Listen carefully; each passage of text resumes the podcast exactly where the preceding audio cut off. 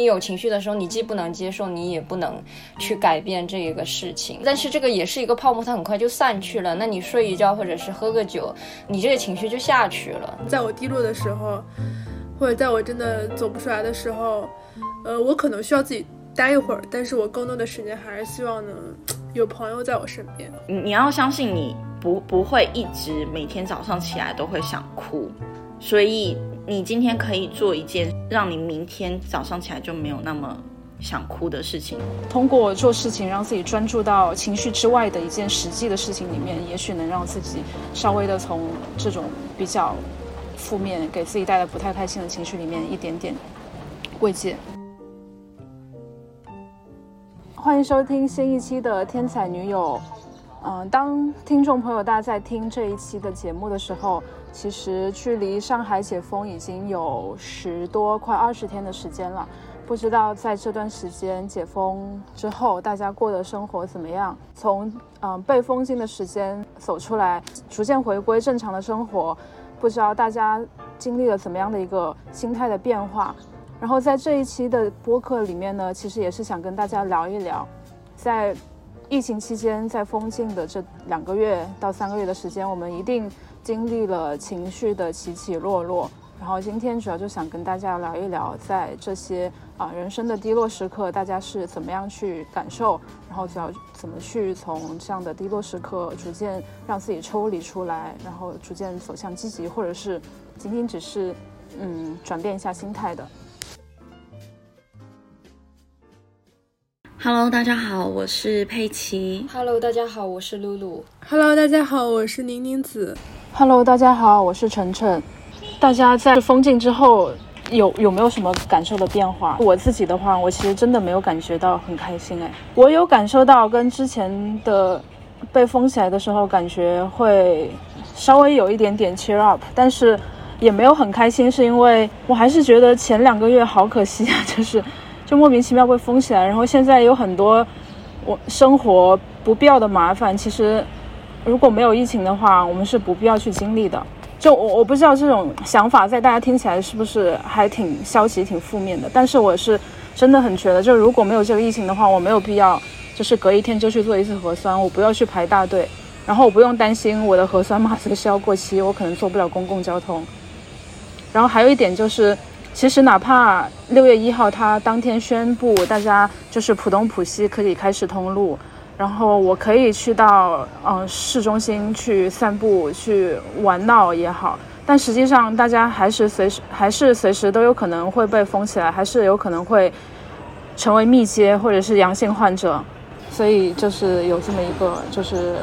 嗯有点有点低落、有点开心的状态吧，但其实真的没有到特别开心。所以听起来好像是解封之后，大家还是会觉得人心惶惶，因为下一秒搞不好自己又要被关起来或什么。因为现在对阳性的管控还是也很严厉嘛。对，这是我我的一个观察，我不知道大家怎么想。我其实可以接晨晨的那个感觉，就是因为刚解封，我好像真的没有自己在封禁的时候想到解封后会预感的那种快乐。其实我刚解封一两天的时候，马上就出去跟别人玩了，就第一天晚上出去喝了个酒，第二天晚上去见了网友，呃，然后就是也是一起聚会、一起聚餐，就是会有瞬时的开心，但是聚会完之后就发现。还好哎，就是没有自己之前想的那么，说我解封之后一定要列上 list 一二三四五六七八，我要赶紧的把每一项都都去打卡。我要吃火锅，我要吃烤串，我要吃烤肉。就是解封完之后，我发现就心情很平，就面对这些就是大餐的诱惑，反而还就是没有没有吃到了也吃到了，确实也吃到了烧烤，但是并没有想象中那么异常的开心。反正我觉得这次解封能给我的一个感觉就是，我可能需要陪伴。然后其实就回答晨晨那句话，在你低谷的时候，你最需要，其实最缺的是什么？我其实最缺的，甚至都可以说不是自由，而是跟我的朋友在一起，跟我觉得让我放心的人在一起，就是那种心理上的支持和情感上的支持，这对我来说是最重要的。我原来自己在家的时候，我一直以为我必须要下楼，我一定要出去狂奔。狂奔啊，不是裸奔，就我需要的是自由，我需要的是大餐，我需要是外面新鲜的空气。但是后来我发现，我其实需要的是朋友，我需要是有人在我面前，活生生的人跟我一起说话，跟我一起吃饭，哪怕我可能吃的还是螺蛳粉，可能吃的还是素食，但这这就很关键了，这就很不一样了。所以说，我觉得在我低落的时候，或者在我真的走不出来的时候，呃，我可能需要自己待一会儿，但是我更多的时间还是希望能 有朋友在我身边，或者是有我自己放心的人在我身边。嗯，我觉得这种感觉是不是就很像是那种高考一结束，然后本来本来在高考结束前的时候就想说，嗯，我高考一结束我就要干嘛干嘛干嘛干嘛，然后等到一结束之后，反而迎来的是一片空虚，就好像哎，就就打完这这场电动，我也不知道我下一步要干嘛那种感觉。嗯，对，会 cheer up，会喜悦一两天，但是喜悦过后那股劲儿稍稍冲减了之后，反而就是像程程说的，面临到了更多。现实的不变的问题，因为这两个月过去之后，发现之前的生活，现在的生活确实比之前要不方便了一些，因为要随时去充电，然后就上班还有 A B 班，就还有很多不便。现在还是在过渡期吧，反正还是要需要适应。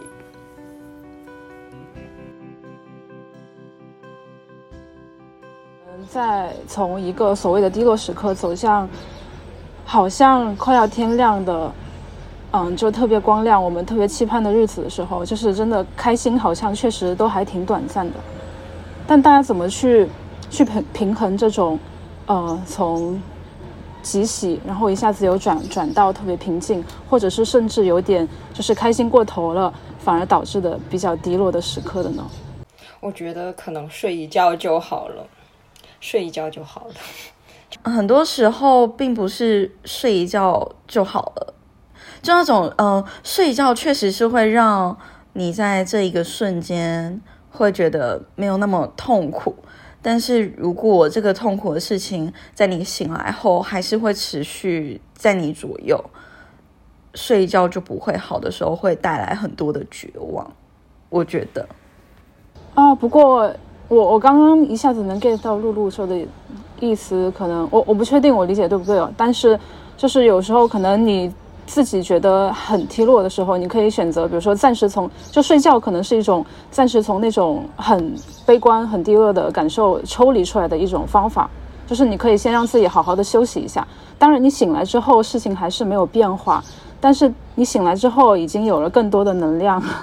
然后或者是你已经短暂的对从这件事情出来了，也许你会有新的视角。当然，事情通过睡觉肯定是改变不了什么事情的。呃，我我觉得是这样的。首先，首首先，这世界上不就是还是那句话，不可以改变的事情就是去改变嘛。那当然，当然，一个事情让你不开心了，如果你可以改变它的话，那你就行动起来去改变它。那如果你真的不能改变它的话，你就想一想你怎么去接受它嘛。那你有时候不开心，其实是一种情绪，情绪是一种泡沫。那你既不能做到行动，就你有情绪的时候，你既不能接受，你也不能去改变这一个事情。那但是这个也是一个泡沫，它很快就散去了。那你睡一觉或者是喝个酒，你这个情绪就下去了，那第二天就好了。你要不你再过段时间，你要不就可以接受这些事情，要不你就会想到什么方法行动起来去改变让你不开心的事情。嗯，这是其中一种思路，从露露这里延延伸出来，大家就可能在经历事情的当下，就是你通过无论是睡觉也好，或者是短暂的所谓的回避这件事情也好，这是其中一种办法。但始终，嗯，在短暂的离开之后，我们可能回来还是要面对这些事情。那大家会选择做什么样的事情，然后能够让自己。从这些低落中走出来吗？我回顾了一下，我这几年比较低落的一个 moment 是，哦，我又要开始讲我跟露露的相遇了，就是就是，嗯，我那个时候就是感情上有一点挫伤，然后，嗯，大家一想到感情上的挫。创伤的时候，就会觉得这个人是不是就是在无病呻吟，或者是这个人抗压性不好，只不过是一个男女朋友之间的事情，都可以把自己搞得这么不好。但其实不是的，就在我经历了那一次感情创伤之后，我就觉得他其实是最致命的，因为那是一个你选择对他敞开心扉，你给予他权力伤害你，也给予他权力保护你的人，狠狠的把一把刀插进你心里。然后当下我是整个人状态都很不好，就是会常常就不小心就发呆了，就工作到一半，如果一不小心晃神发呆个五秒，就会掉泪的那种。哦。当时在经历这件事情的时候，我就很需要找人去说。可是我当时身边也没有，嗯，特别多的朋友，因为我那个时候我是从台湾过来工作的嘛，然后我的工作的地的环境没有太多台湾人，也没有什么以前认识的人，所以当下也觉得不能够跟身边的同事说，觉得这个不好。后来就经有一个。学妹的介绍，然后就认识了露露，然后就跟露露相互取暖，取暖着取暖着就好了。有的时候，当你情绪不好的时候，如果你没有一个人可以去阐述的话，你就会感受到更多的孤独跟寂寞。然后这个情绪虽然说是泡沫，但是它也就是让你感受到窒息。会很不舒服，所以当你可以找一个人阐述之后，其实你内心的伤痛会在这些阐述的过程中逐渐平复，并且会慢慢的把这件事情当成一个正常的事情，好像你就开始跳脱，一直成为第三者在阐述这个故事的时候，其实你的内心就不会那么痛了。对，这是我的解决办法啦。然后。讲情感的时候，一开始都这样子，就是你你可能刚跟一个人在一起的时候，你是极喜的，就是很开心，然后好像嗯身身身边都是粉红泡泡。但当这些东西开始破灭，然后开始伤害你的时候，然后你就好像进入了地狱。等到你分手的那一刹那的时候，你会开始愤怒。很多时候是非常的愤怒，然后否定事实，否定自己，然后等到你可以开始慢慢的走出来之后，你的心态会变得比较平复。我只能说，解决了这件事情，然后在这个过程中交到了更多的姐妹，然后拥有了非常多的女性朋友，然后我也从本来是我跟露露之间的关系比较像是我受伤，然后露露保护我。然后我现在就是已经开始慢慢转化角角色，我成为了，呃，可以保护我身边女性朋友的那一位女性朋友，所以我觉得我蛮开心的。但带来的副作用可能就就是心态就是太平淡了，可能没有办法再去。信任或接受他人。当你要开始变成转转化成保护别人的人的时候，你的那个防御心态会比较高一点。我我个人是这样啦，可能我现在还在这个阶段，还没有到像露露那个阶段，就觉得既可以保护自己，然后也无所畏惧的可以去迎来新人的状态。嗯，以上就是我的故事小分享，感觉好棒哦。对对对。这里不能发那个点赞，或者是是 拍手的手势，口头说一下。大家可以在小宇宙里面帮我点赞这一部分。可以的，可以。是的，为女性友谊。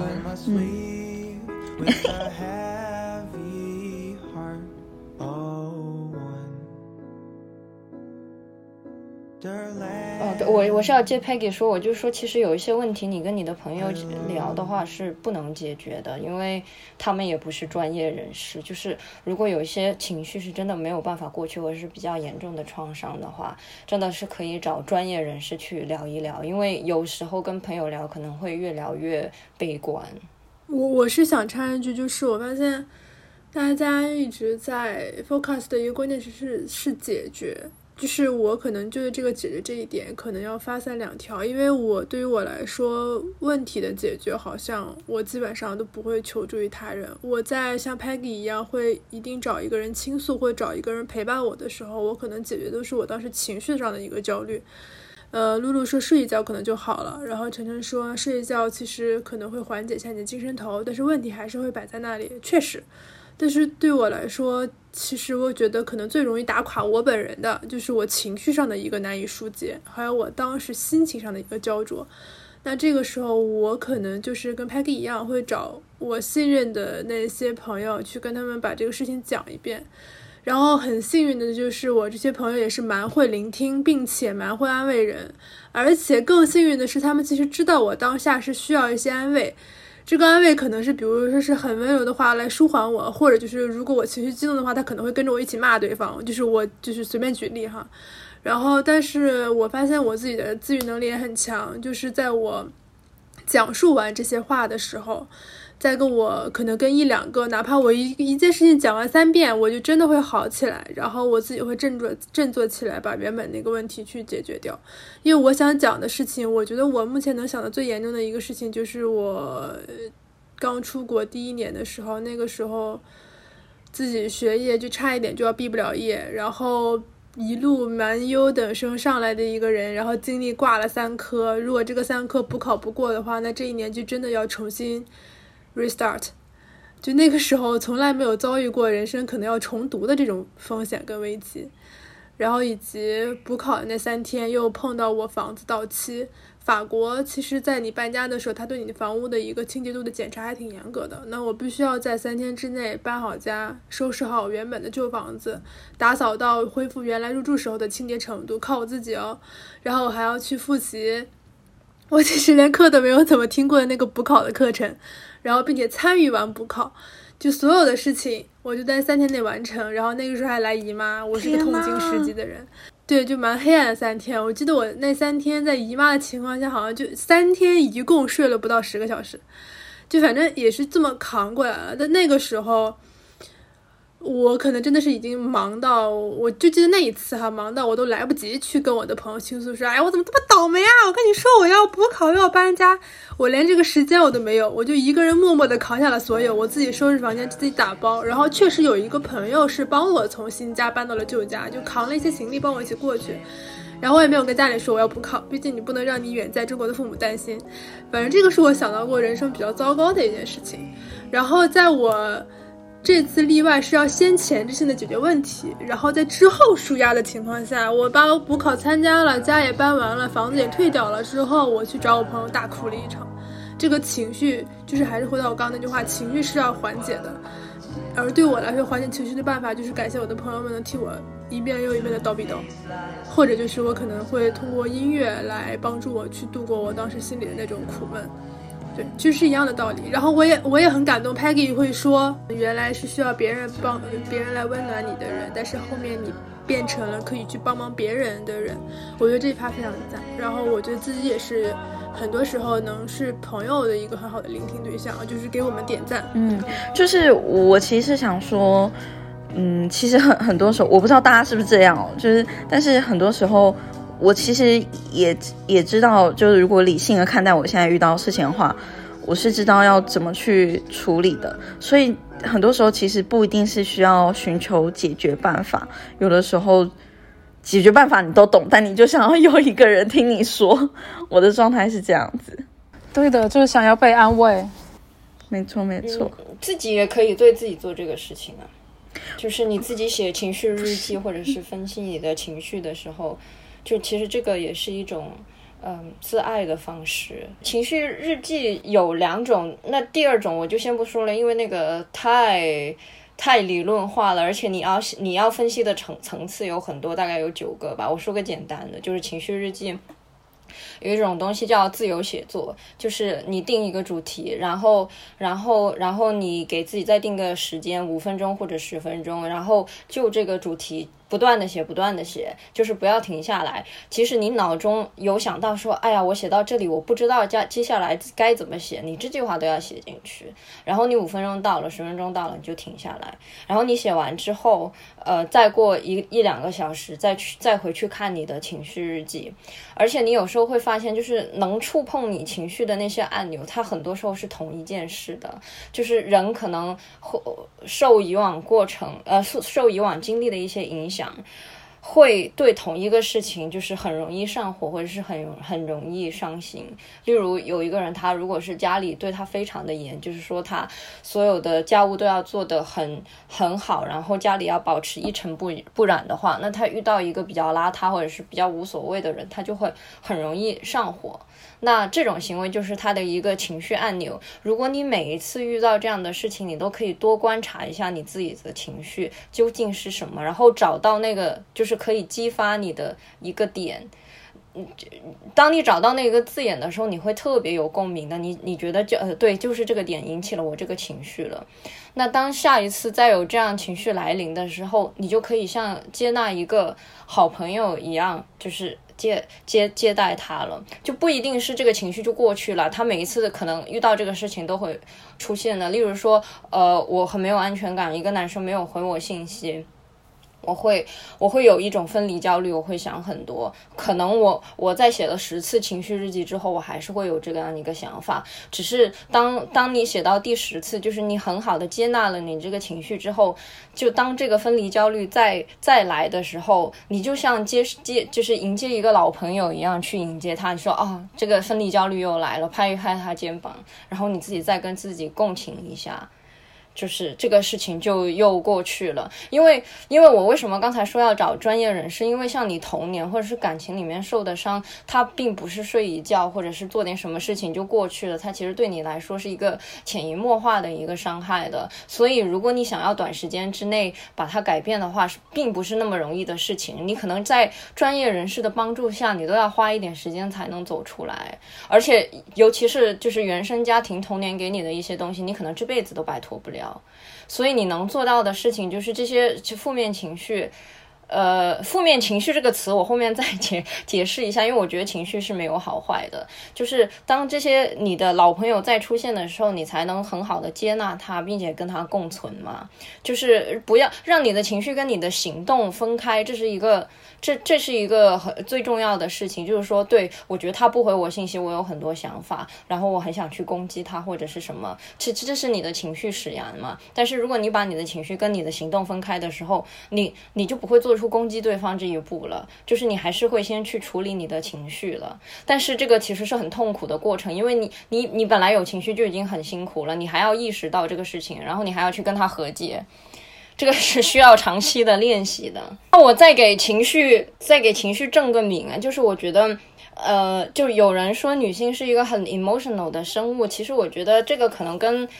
呃，这这一段我我我不负责，就可能真的跟他们生理结构或者是对一些呃东西就是天生比较敏感有关系的。但是我想说，情绪这个东西是没有好坏的，就是没有好的情绪或者是坏的情绪。情绪其实是保护你的一一种工具。呃，当然这个这个事情我也讲了很多次，就好像。别人打你，你会感觉到痛，你感觉到痛，你就会知道不要再继续让他打了。如果别人打你，你感觉不到痛，你还一直让他打的话，你可能五脏六腑都已经损坏了，你都没有察觉到。所以你的那些让你不开心的情绪，让你痛苦的情绪，其实是在保护你，他可能在提醒你这件事情让你不舒服。嗯，同意。所以其实这些情绪对你是起到保护的作用的。它，所以这个世界上就是不存在好情绪跟坏情绪的。的差别，所有情绪其实都应该接纳的。说了很多关于情绪的内容嘛，那其实就是在日常生活中，很多人会把情绪跟想法混为一体。嗯，就是就我觉得中间还有一一点是大家要学会区分情绪跟想法。就是关于情绪表达的话，就首先就像刚刚露露讲的吧，情绪它其实就是正面跟负面，它可能是用来区分我们内心在感受到这个情绪的时候的一个就就就两两个极端的词汇。但实际上，其实对于自己的情绪的话，我们首先就是要表达一个就是非批判的非批判的态度。就这里举一个例子，就是说。就比如说，我们共同去参加一场面试，然后在这个面试里面有百分之九十的人都被刷下来了。在这中间的话，有的人他是沮丧的，啊，他有可能是羞耻的，甚至甚至感觉到很长、很很愤怒。那这些其实都是求职者在遇见这个事实之后，他们主观感受到的这些东西，这些都是没有对错之分的。就他他的这些东西，然后这些情绪的话。确实只是事实，我们经历的事情不一样，然后引起引发的情绪肯定也都不一样。然后，所以其实，在面对这样的事情的时候，就首先要是开开放的心态，就感知到自己的情绪，就是承认内在内在现实。那在接下来我们讲到怎么去区分情绪跟想法的时候，就是可能有两种表达方式。就首先我们在日常生活中，你可经常会有人去表达说，就是我，嗯，我觉得我没有处理好人际关系。或者是说，我觉得我没有朋友，没有人愿意跟我在一起。但实际上，这些内容就虽然它是我觉得开开始的，大家会觉得他是在表达自己的感受，可是他都是在表达，嗯，自己对于人际关系的一些评价，而不是感受。如果他是想要表达自己朋友很少，嗯，这样嗯给他带来的情绪感受的话，其实这种表达方式可以是，嗯，我是一个朋友没那么多的人，我会感觉到孤独。然后还有一种就是。嗯，比如说刚刚讲到的没有处理好人际关系，可以说当在跟别人发生矛盾和冲突的时候，我会感觉到沮丧和失落。就其实他落脚点是在自己的感受，而不是他觉得这件事情怎么样怎么样。然后这种其实更多的才是，就是不要先榨汁，要先对，才更多的是感受倾诉，还有倾诉的表达。我我有一个简单一点的模型啊，就是叫情绪 A B C。那 A、B、C 其实就是三部分，一个 A A 是事实，B 是想法，C 是这个想法引发的情绪。然后，呃，然后就这个就很简单了，就是 A 这部分事实，你要一字一句的把你就是经历的事情不不偏颇的写下来，就你不能有任何的你自己想法的部分在里面。例如，我今天老板跟我说，我觉得你这个 PPT 再要改一下，你就要把这一句原话写下来。而不是自己那个想法说，我觉得你这个 PPT 做的不好，因为他没有这样讲，这个其实是你自己的想法，然后再由这个想法激发的情绪，就是可以通过就是我刚才发到群里的那个五百个描写情绪的词汇，就是找出来。然后去看一下你这个想法，就是呃，会会引发你什么情绪？那当然，如果你的情绪就过去，但是有一些就是管理情绪的技巧，我也很多，一会儿一会儿再说。就是等你情绪过去的时候，你可以辩驳一下你的这些想法。你问自己四个问题：第一个是，嗯，这是这是真的吗？然后第二次再问一下，这真的是真的吗？然后第三第三个问题就是说，嗯，你要。你要想出五个可以辩驳你这个想法的 statement，就是去辩驳你这样一个想法。嗯，例如说，我我老板说，我觉得呃，我觉得你这个 PPT 再要改一下。然后我的想法是，我觉得他做的不是不是很好。然后你你可以有想到一个辩驳的方式方式，就是说，上一次他也跟我说了同样的话，但是我做完之后，他说我做的很好。就是你要想五个五个 statement，呃，say 你要想五个 statement 可以辩驳你这个想法的，你自己对自己进行一个辩驳，然后最后你自己再想一下，如果我有这样的情绪，它会带来什么样的后果？如果我没有什么样的情绪，它会带来什么样的后果？然后你还有你还有一个就是情绪管理的小纸条，你可以自己去想一下，呃。平时什么事情会让你做的开，就是你做了之后会很开心，而且这个事情要越具体越好。就例如说，呃，我可能会听歌会开心，但我不是听所有歌都会开心。你会把你那个会开心的事情写越具体越好。就例如说，我会听我听 Ariana Grande 的歌，我就会变开心。你这些纸条你要积累很多，当你有情绪的时候，你把这些拿出来，然后你就去做这些事情，你的情绪就能得到得到缓解了。但其实所有情绪管理最重要的一步就是你要意识到你是有。情绪的，没有。我刚刚还想就露露的发言提一个问题，我觉得你说的真的非常好，但是我有点忘了我想说啥。我我其实是当时当时晨晨插进来的是讲想法跟情绪的区别，但是我想回到你自己说的那句话上，就是你当时说了一句话是要把你的思情绪跟行动分开，我觉得这一点。点拨了我，因为有的时候我是会为自己，呃，当时的情绪导致出来我的行为而感到更加的后悔或者是遗憾。因为你刚刚也是在你那段话里提到了，就是你要记录一下哪一个哪一个事情可能会老是成为你的一个情绪爆点。那我就想到了我之前跟固定的那几个朋友，我们一起去出门玩的时候，我有我那两三个朋友，他们。总是迟到。讲道理，咱们一起约三点钟，对不对？你迟到十分钟、二十分钟都 OK。他们迟到，他们两三个人迟到是一个小时起。就是我真的会迟到也是我的非常烦躁。哎，这种迟到我真的不行哎。然后我就很就不是一次哦，然后我就在他们反复迟到很长时间的情况下，然后我真的会在他们来了之后，我没有办法控制到我的行为，我真的是摆臭脸。就是我就是全程，要么我前半个小时我就那就是阴沉着脸不想讲话，然后他们会来哄我了，因为毕竟他们迟到自己也愧疚嘛。但是我又半个小时的阴沉着脸，导致了我们聚会本来又一个小时耽误，变成了一个半小时，我又开始后悔一层。所以我就是在想，怎么能够处理我这种情绪。所以我觉得情绪及时讲给对方也是挺重要的。因为一开始在面临他们一次又一次迟到的时候，我不会跟他们直接说我不高兴，我可能就是会不自觉的阴沉着脸这种。然后我现在就会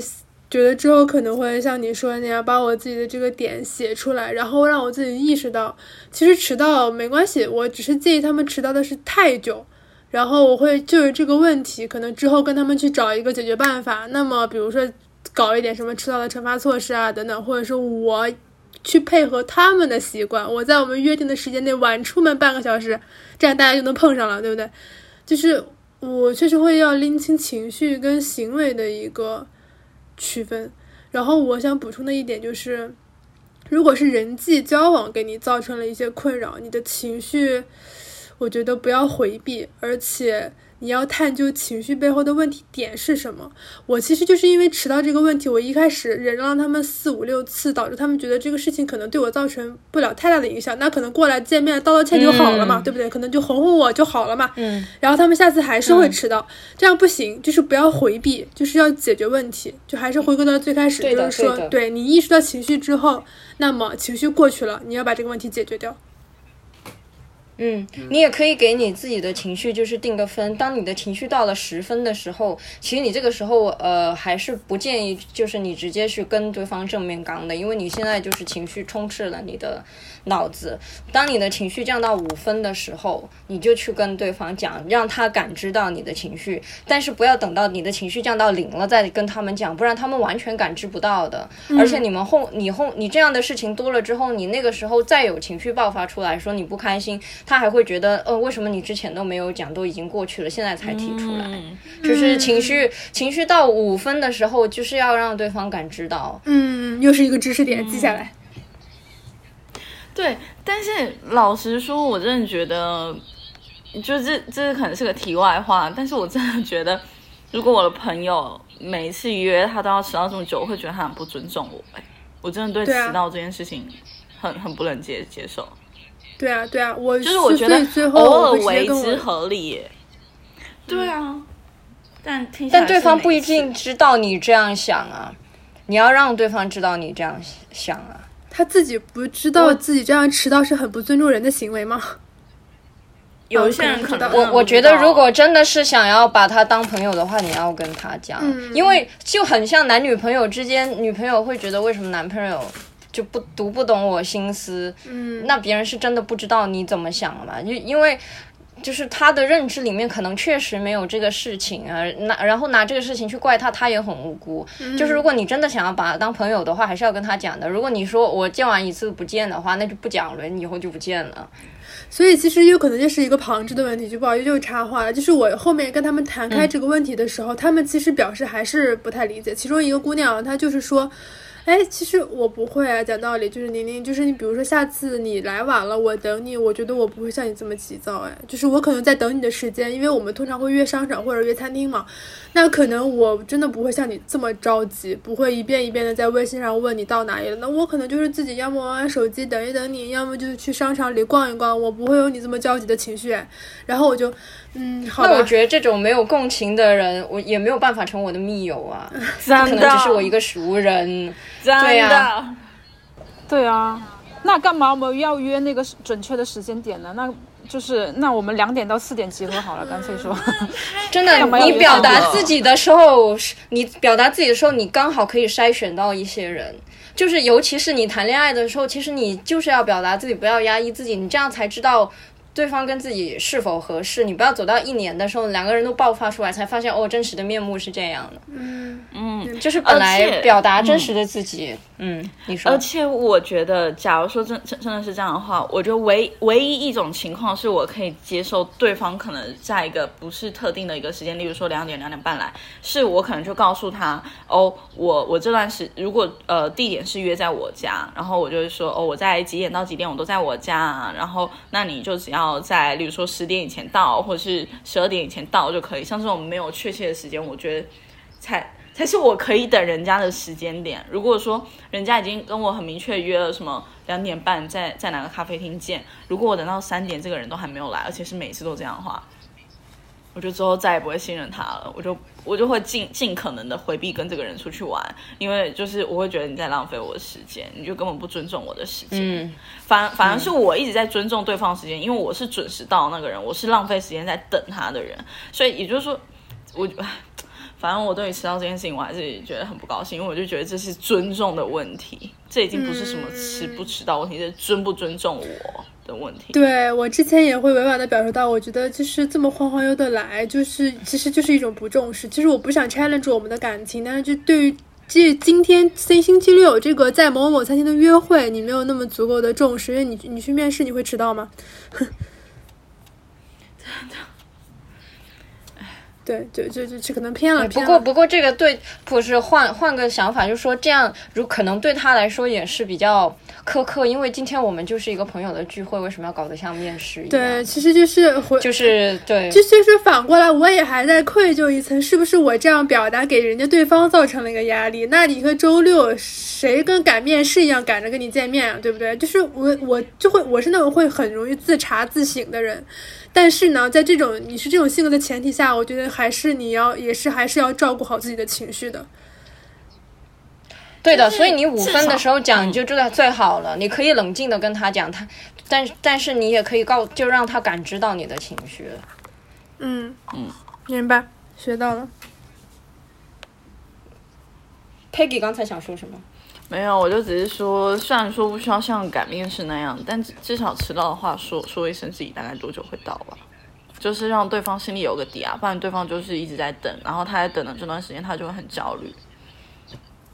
对啊，而且而且，如果他三十分钟会就对方三十分钟会到这个地方的话，那我预计我会迟到三十分钟。那我提前四十分钟，我跟他说你要不先不要出门，我会迟到。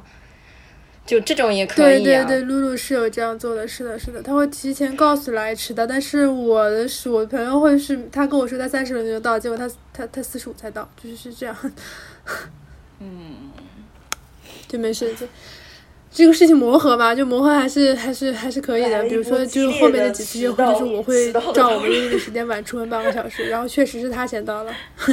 然后他确实也丝毫不急不躁地在等我，但是前提是我从来哎，都没我真的很生气，迟到。我再过15分钟说一个，就是就是浪费别人的的时间等于谋财害命。我一直很想对那些迟到或者是临时邀约的人讲这句话。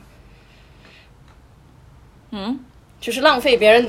临时邀约是是吗？，就是就是，例如说我我那个人，我我可能确实很想见他，但是他可能前一天晚上才告诉我们，第二天早上就是很晚的时候我都睡着，他才告诉我第二天早上什么时候见。那我也很讨厌啊，哎，哦，我觉得这种真的很讨厌。对啊，就是我原本的计计计划被打乱这件事情，会让我也也是会觉得有点不高兴。但如果说对方真的是因为很临时的一个合一个合理的原因，他如果改改变行程，我觉得我 OK。但是如果他嗯，是惯犯的话，我就觉得 对再也不，想跟他约了。真，的因为本来我浪费别人的时间等于谋财害命。没错，而且重点是他他本来跟我约好，然后我这时间给了他，结果他后来又又又不来，又取消什么的。本来我这个时间搞不好还可以就是做一些更好安排，去跟我一些其他我认为值得见面的人见面，或值得 hang out 的人 hang out。对啊，当我们真正的处在就是各种各样的人生的低落的时刻，这个低落时刻它是非常抽象的一个情情景，就是它有可能是我们在工作中可能有段时间真的忙忙到虚空，然后或者是真的感情遇到了一些挫折。当我们处在这样的人生的低落的时刻的时候，大家会给比如说身边的朋友或者是我们听众朋友一些什么样的小建议吗？哎，我觉得我刚才给的全都是建议。嗯，对对，我刚我刚刚就是想讲，就是首先像是露露刚刚讲的，写情绪日记、情绪笔记那些都都是可以，嗯，实操性很强，并且可能你真的在书写你的情绪过程中，能够觉察到原来我对这些事情是非常介意的，然后通过觉察，然后你去想一些啊，就是比较适合自己的一些从情绪里面走出来的解决办法。嗯，其实我觉得露露给了很多办法。只是，我觉得每一次在我就是可能情绪下来，或是呃，无论是我身体上或者心灵上，都觉得自己快要呃整个摊平在地上，就是要被击倒的那个时刻，我觉得把我拉起来的那一个信念，都都是你要相信会越来越好，你要相信就是再过一阵子，这件事情就会没有那么严重。就是我觉得这个其实是，嗯，就你唯有相信了，你才会有勇气，然后有那个行动力去做下一个真的可以让这件事情变好的行动。举例来说，你要相信这件事情，呃，你要相信你不不会一直每天早上起来都会想哭，所以你今天可以做一件事。让你明天早上起来就没有那么想哭的事情，例如说，你现在去喝一杯咖啡，喝一杯奶茶，或是你现在去，如果你你是因为身身材焦虑，然后你早上起来看到镜子，你情绪不好，那你就觉得，那我今天就做做五个仰卧起坐，或我今天就就是呃去跳个毽子操。我觉得你要当你有这个信念，就是。你要有这个信念，你才会觉得，那你去做这些事情，可能都会让这件事情，让你现在遇到的困难变好。但如果说你今天不相信了，那你就只会坐在床上哭，然后明天，明天事情也没有解决，然后你又会觉得你浪费一天，你的情绪就更糟。这是我的想法了，我就只能这样一直说服自己，不然感觉都没有办法撑过明天的早上了。就是不要沉浸在负面情绪里面，其实会上瘾的。因为我我我承认，就是疫情之后又解封了，我我仍然对一些负面消息、负面情绪会有上瘾。就是可能现在负面的信息少了，我还会主动去找一些负面的情呃信息来看，会上瘾的。就是如果你是沉沉浸在一个负面情绪里面的话。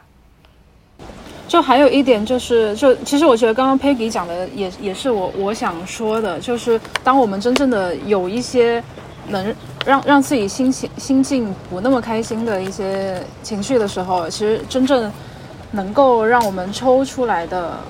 对于我个人而言啊，是真正的去做一些事情，就包括刚刚露露讲的那种，就是无论是写情绪觉察日记也好，其实就是相当于给自己一些不受干扰的时间，就是。嗯，比如说我我在那五分钟或十分钟之内，我就专注在，嗯，钻这件事情上，然后我就是把自己放在这件事情里面，就专注的、不受打扰的一直在做这件事情。然后除了做情绪觉察日记以外，其实就如果说到工作跟生活，因为前段时间疫情也是这样子嘛，就是工作跟生活的界限真的太不明明确了。我们有时候早上八点半就开始开会，然后晚上。吃个晚饭就 六六点到六点半，给我们留半个小时吃饭时间，然后继续开会，就大概是这样子。就生活跟嗯工作的界限非常的不明明确。那在这样的情况下的话，可能嗯就是需要留出，比如说晚上八点半到十点，或者是九点到十点，给自己留出一点，就是专门做自己喜欢的事情的时间。然后在这样的专注的时间里面，可能会有一点点吧，就是所谓的专注专注的自由。在这些吸引自己的事情里面找到一点点慰藉，通过做事情让自己专注到情绪之外的一件实际的事情里面，也许能让自己稍微的从这种比较负面、给自己带来不太开心的情绪里面一点点慰藉。然后这这是我近期可能有在，嗯，让自己重新从所谓的情绪里面抽出来的小小小的办法。我想要说另外一件事情是，嗯，因为我不知道听这一集的观众现在处于什么样的情绪。如果说你已经你是处于那种呃觉得人生没有什么希望的那种状态的话，就是你要努力的去自己赐予自己一束光，或一个希望，或是一个目标。举例来说，就像是我们会说哦，如果有一千个人收听的时候，我们就要去三亚玩。然后我现在就是一直奔着三亚走，然后我就每天好像都过得很开心，就觉得没关系没关系，反正等到一千的时候，现在再怎么辛苦，等到一千人的时候，我就可以去三亚玩，就会开心一点。嗯嗯，但其实对于真正处于低谷会有抑郁的人来说，就是就是不能跟他们说这些话，就他他本来就是对所有东西都是失去兴趣的。就是如果是硬要让他吃药的话，对他来说是很致命的一个事情的。就这种事情还是交给就是专业人士去做。对，麻麻烦帮我剪掉。啊 没有没有没有，你可以讲，你可以讲。我我只是说，如果是真的是很抑郁，然后对生活失去希望的人，就这这一套对他来说是不管用的。但是其实，嗯，平时的阴谋还是很有用的。你说的这些。嗯嗯，对，然后再加上，其实生活里面一些小的情绪，就像刚刚露露讲的嘛，就是就是当你在写记录自己的情绪日记的时候，你会发现，当你这个不断的在记录的时候，可能到第十次，这个情绪它都还是会困扰你。就是当你在意识到有这个情绪的时候，要不你就感受一下自己是怎么样的一个反应状态，你就你就把它当做一个很平静的事情好了，就是。如如如果它没有那么严重，它没有严重到你，比如说会产生轻生或者是啊毁灭的这种很很非常特别消极的状态的话，就只是可能今天稍微难过一点，稍微哭一下，我觉得哭其实也不是很糟糕的事情，它它它它在帮你排毒，所以其实先感受感受一下情绪，然后你再看一下能够比如说怎么样稍微让自己 cheer up 一点，反正就就对自己好一点嘛。大概就是这样的一个感受，嗯。嗯。嗯。那我最后再推荐一个，就是一部皮克斯电影，但是现在也是迪士尼电影。然后它其实就是教你怎么跟你的情绪共存的。这个电影叫《头脑特工队》。然后头脑特工队，它对，就是它里面，虽然它它对虽然把人的情绪就是缩减到只有五种，但原来的想法是人的二十几种情绪都表现出来的。但是其实这部电影里面就是说，每个人的脑中都有不同的小人，就是有五。有五个小人，一个是快乐，一个是忧伤，一个是害怕，一个是厌恶，还有一个是愤怒。那其实你会发现，你看了这部电影会发现，每个人的脑中都有这五种情绪，都有这五个小人。呃，那其实，那其实你跟这些小人可以和平共处，就是你跟这些情绪和平共处的一个方法。呃，那其实你平时除了写情绪日记，还可以捏小人，就是尤其是你有时候可能回到一些。呃，状态你会觉得，例如说，我今天我跟我父母吵架，我有种回到我就是还是在叛逆期，还是青少年叛逆期的这样一个状态。你可以跟你心里面的那个小人对话一下，而且你也要把这个小人具象化，就是你要想象出他是什么发型、什么样子，然后什么穿什么衣服，然后就是你说一句话，然后你的小人回你一句。通过这种跟自己对话的方式，你也可以把你的情绪就是缓解开来。捏小人是一个很好用的方法，它比。比情绪日记还要有用，因为因为有些时刻你会突然回到就是不像你现在的自己，就是有时候你尤其是你跟父母呃聊天的时候，你有你真的很可能就是回到你十几岁的那个状态。就是不是你现在作为一个成年人的一个很理性的一个状态，那可能就是你这个小人就突然跳出来了。那当你这些小人跳出来的时候，你就你你你也可以跳脱出来，你像一个大人那样安慰他说啊怎么又怎么样了，然后就就像哄小孩一样嘛，然后你带他出去走走，你跟他聊聊天啊，这个情绪就过去了。捏小人是跟情绪日记，还有就是冥想都是很好的，可以缓解情绪的。方法，冥想真的 yyds！我我推荐大家嗯去呃听一个冥想，是他我不知道为什么哔哩哔哩上面是这样定义哦，他就写说是专门给女性的冥想的音乐，然后它里面就是说 I am。他就会一直说哦，我是漂亮的，我我是强壮的，我是什么？然后听了十分钟之后，你真的就会，嗯，内心的勇气跟动力油然而生的那种感觉，就觉得你更有动力去过度过你今天这一天，然后你会更有自信。我也很推荐这这这一个方法，嗯，就可以让你稍微从 emo 中脱离出来，嗯。那在这一期呢，我们回顾了一些我们在生活还有感情里面的一些小小的低落，还有 emo 的时刻。嗯，不知道这些故事还有我们我们的一些小 tips 会不会给到你稍微的一些启发？那如果你有也有自己想要分享的故事，或者是你的一些呃小小的解决的办法的话，也欢迎在评论区跟我们交流互动，期待看到嗯各位的发言。那我们这一期的录制就到这里啦，谢谢大家的收听，我们下期再见。下次再见，拜拜，拜拜。